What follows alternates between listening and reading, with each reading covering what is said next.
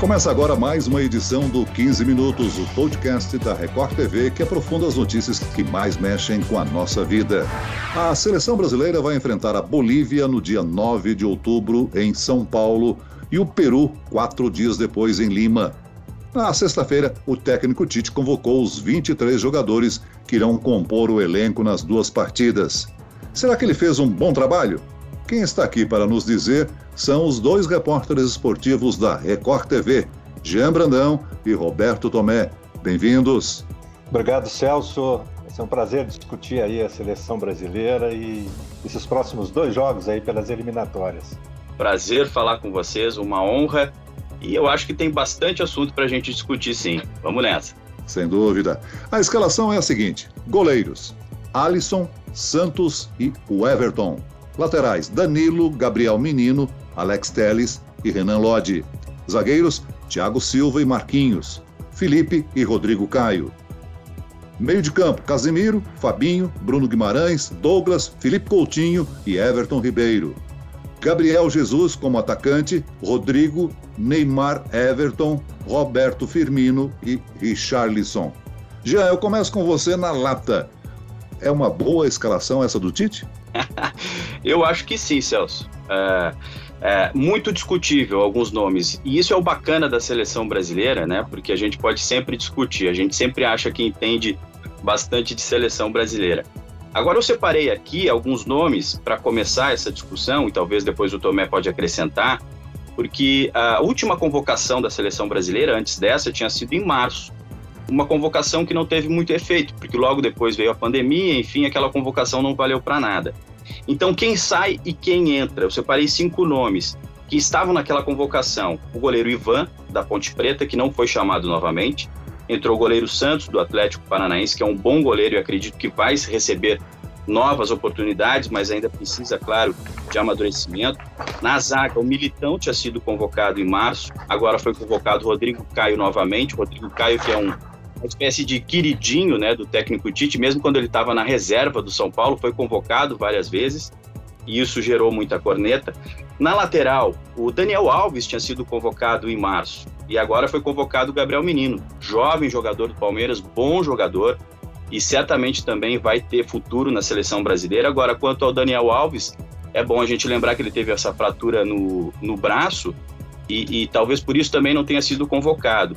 Na convocação de março, eu lembro que teve muita discussão sobre a convocação do Daniel Alves, principalmente porque ele não estava jogando mais na lateral. O jogador que está jogando no meio de campo, no meio pro ataque, mas ele é o jogador mais vitorioso da história do Brasil, do futebol brasileiro, da história mundial. Então é um cara experiente, eu acho que é um cara que sempre acrescenta na seleção brasileira, mas dessa vez ele preferiu o Gabriel Menino. Tem, tinha também a convocação em março do Alexandro, agora veio o Alex Teres, bom jogador também. E do meio para ataque, já para resumir um pouquinho, nós tínhamos o Bruno Henrique, entrou no lugar dele o Rodrigo, que inclusive jogou junto com o Vinícius Júnior na última partida. E, e, sobre o Vinícius Júnior também tem muita gente que acha que ele tinha que estar na seleção, mas acho que o Rodrigo é um grande jogador, provou isso no Santos e também é um cara que vai receber cada vez mais espaço. E aí, Tomé, você concorda ou faltou alguém para ser escalado, hein? Olha, uh, Celso e Gia, essa convocação da, da, seleção, ela teve por objetivo uma suposta renovação aí é, de jogadores, né? Mas se você for é, mais ou menos pensar de acordo com a cabeça do Tite, o, o time que deve entrar em campo, eu até coloquei aqui a escalação, eu acho que vai ser Alisson, Danilo, Marquinhos, Thiago Silva e o Renan Lodge Casimiro, Fabinho, Felipe Coutinho e Neymar, Firmino e Everton Cebolinha. Ou seja, é, é uma, uma, renovação até a página 2, né? Porque o Gabriel Menino, pelo que a gente conhece do Tite, vai só treinar, vai tentar se integrar aos jogadores, não deve ter, acredito que dificilmente vai entrar num dos dois jogos. É, não é o perfil do Tite. E em termos de, de, de, algumas convocações, eu acho que a gente pode questionar, por exemplo, por que Thiago Silva? O jogador tem 35 para 36 anos, é, é, um grande jogador, mas assim, o cara está com 35 para 36 anos. Vamos, venhamos e convenhamos. O cara não vai ter idade para jogar. Pega uma Alemanha pela frente, que tem a base desse time do Bayern de Munique, que atropelou o Barcelona é, que resposta, né, digamos assim, que ele vai poder dar. Então, é, tem alguns jogadores que são bastante questionáveis. O Fabinho também é outro nome, um jogador que está com 33 anos, teve a oportunidade na Copa da Rússia, foi mal, né? É, é, assim, quer dizer, é, é uma, uma renovação que ela não vai acontecer plenamente, né? Porque é, o, o, Patrick, jovem Patrick de Paula, volante do, do Palmeiras, por que, que não foi chamado para o lugar do Fabinho? Né? Porque é, é um jogador que está se destacando. Então, essa, essa renovação é suposta renovação mesmo. Não acredito que o Tite vai colocar jogadores jovens para jogar. E tem, por exemplo, Felipe Coutinho. Há quantos anos que o Felipe Coutinho não consegue fazer uma boa apresentação com a camisa da seleção brasileira? E novamente ele está lá provavelmente vai ser escalado para jogar com o Neymar. Então, assim, é, o Tite ele, ele, ele demora muito para decidir é, mudar o time, né? Fez, convocou alguns jogadores jovens, mas dificilmente acredito que vão ter oportunidade. É, você falou aí, Tomé, do Gabriel Menino do Palmeiras, né? Tem o, o Patrick, que é, é, inclusive pediu para bater o último pênalti na final contra o Corinthians. Uh, e também tem o Veron, Gabriel Veron. Uh, uh, poucos nomes, então, das da jovens da base dos clubes brasileiros? É, poucos jovens, né? É, assim, é, a maioria dos jogadores também sai muito cedo, os jogadores de grande qualidade né, da base no futebol brasileiro, eles vão muito cedo para a Europa também, nesse aspecto. Agora, o Patrick de Paula, por exemplo, ele mostrou que tem personalidade, é, é um jogador que poderia já receber é, oportunidades, né? E, e, enfim, o Tite continua apostando em nomes já consolidados, digamos assim, né? É, por que não apostar efetivamente, né? Colocar para jogar. É, ele até chamou, por exemplo, o Gabriel Menino, que é um jogador que vem jogando no meio de campo do Palmeiras e foi convocado como lateral direito, né? Aí a, a justificativa do Tite foi que ele, na base do Palmeiras, ele era começou jogando como lateral. É uma pequena incoerênciazinha dele e tal, pode até ser justificável. O Gabriel Menino, enfim, está se mostrando aí realmente como uma promessa, né? Vamos ver.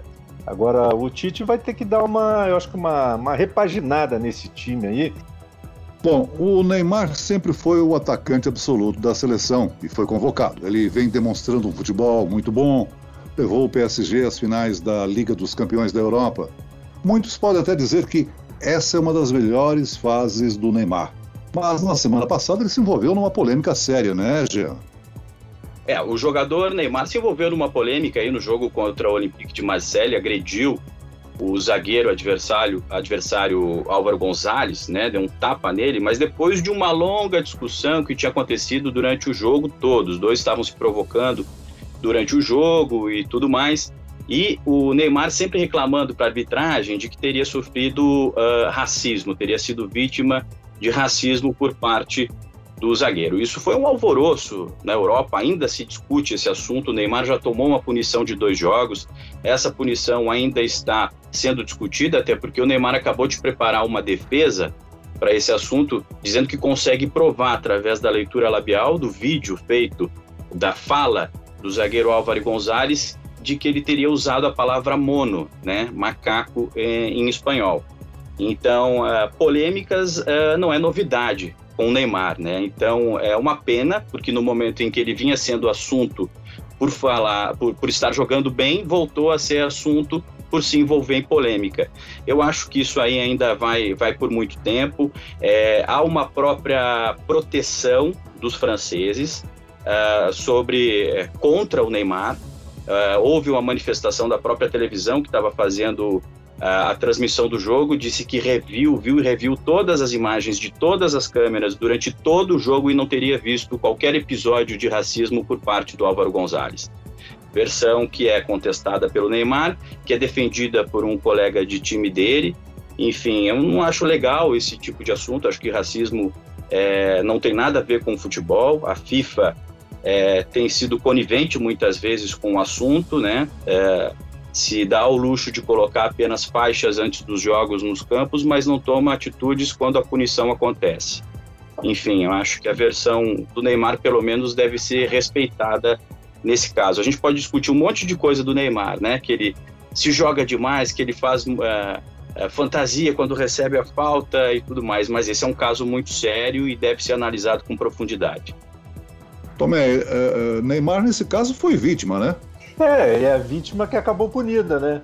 É, o Neymar, eu acho que está talvez na melhor fase da carreira dele. Os jogos que ele fez nas fases finais ali da Champions, ele desequilibrou. Ele realmente foi muito acima de qualquer outro jogador, né? Tecnicamente, um jogador maravilhoso.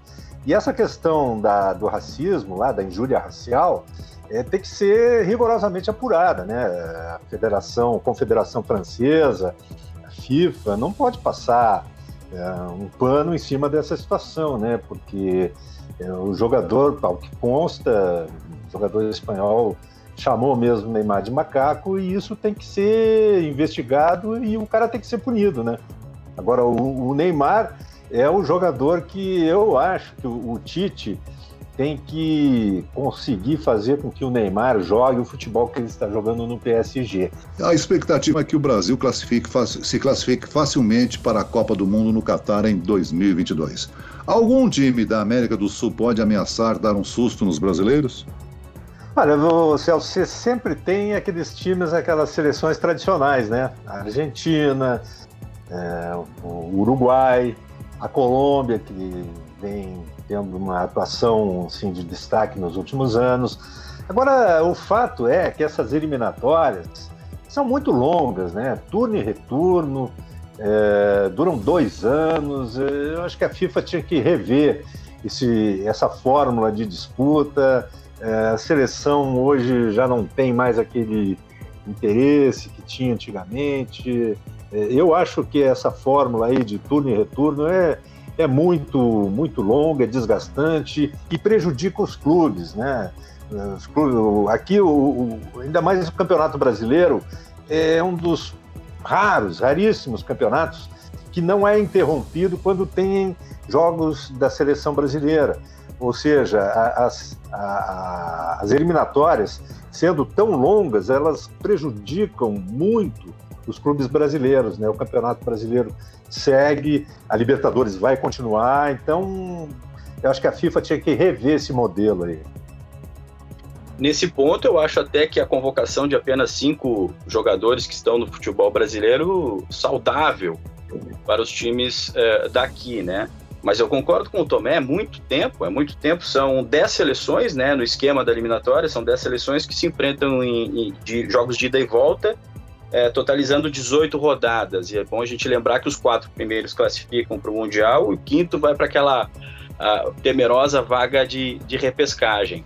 Mas é isso mesmo, Celso. Eu acho que, além do Brasil, que eu acho que é a, sempre vai ser a força máxima do futebol sul-americano e talvez uma da, da, das maiores do futebol mundial, tem é sempre esse perigo aí, o Uruguai, a Argentina, a Colômbia, né? Já faz um tempo que vem realmente é, trazendo uh, bons jogadores, fornecendo bons jogadores para o mundo, mas eu acho que é isso aí. O Brasil não tem que tomar conhecimento dos adversários, não. E é bom garantir cedo a, a vaga, se puder garantir essa vaga de forma antecipada, por causa disso.